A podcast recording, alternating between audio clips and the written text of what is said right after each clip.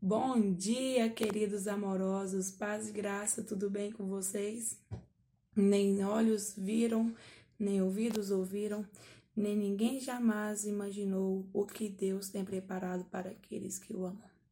Acredite, o Senhor tem reservado para você coisas inacreditáveis, inexplicáveis. Por mais que, que tentamos imaginar, sonhar, ainda assim Deus tem coisas ainda maiores e melhores para nós. Nós temos que acreditar na palavra de Deus, porque é ela que garante isso para nós. Nem olhos viram, nem ouvidos ouviram, nem ninguém jamais imaginou o que Deus tem preparado para aqueles que o amam.